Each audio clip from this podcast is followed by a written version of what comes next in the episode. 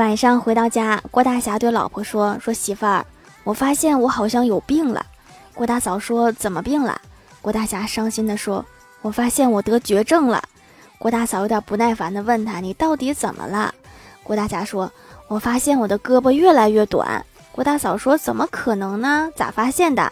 郭大侠说：“原来我一只胳膊还能环住你的腰，现在我两只胳膊都抱不过来你，你说我是不是病了？”滚犊子！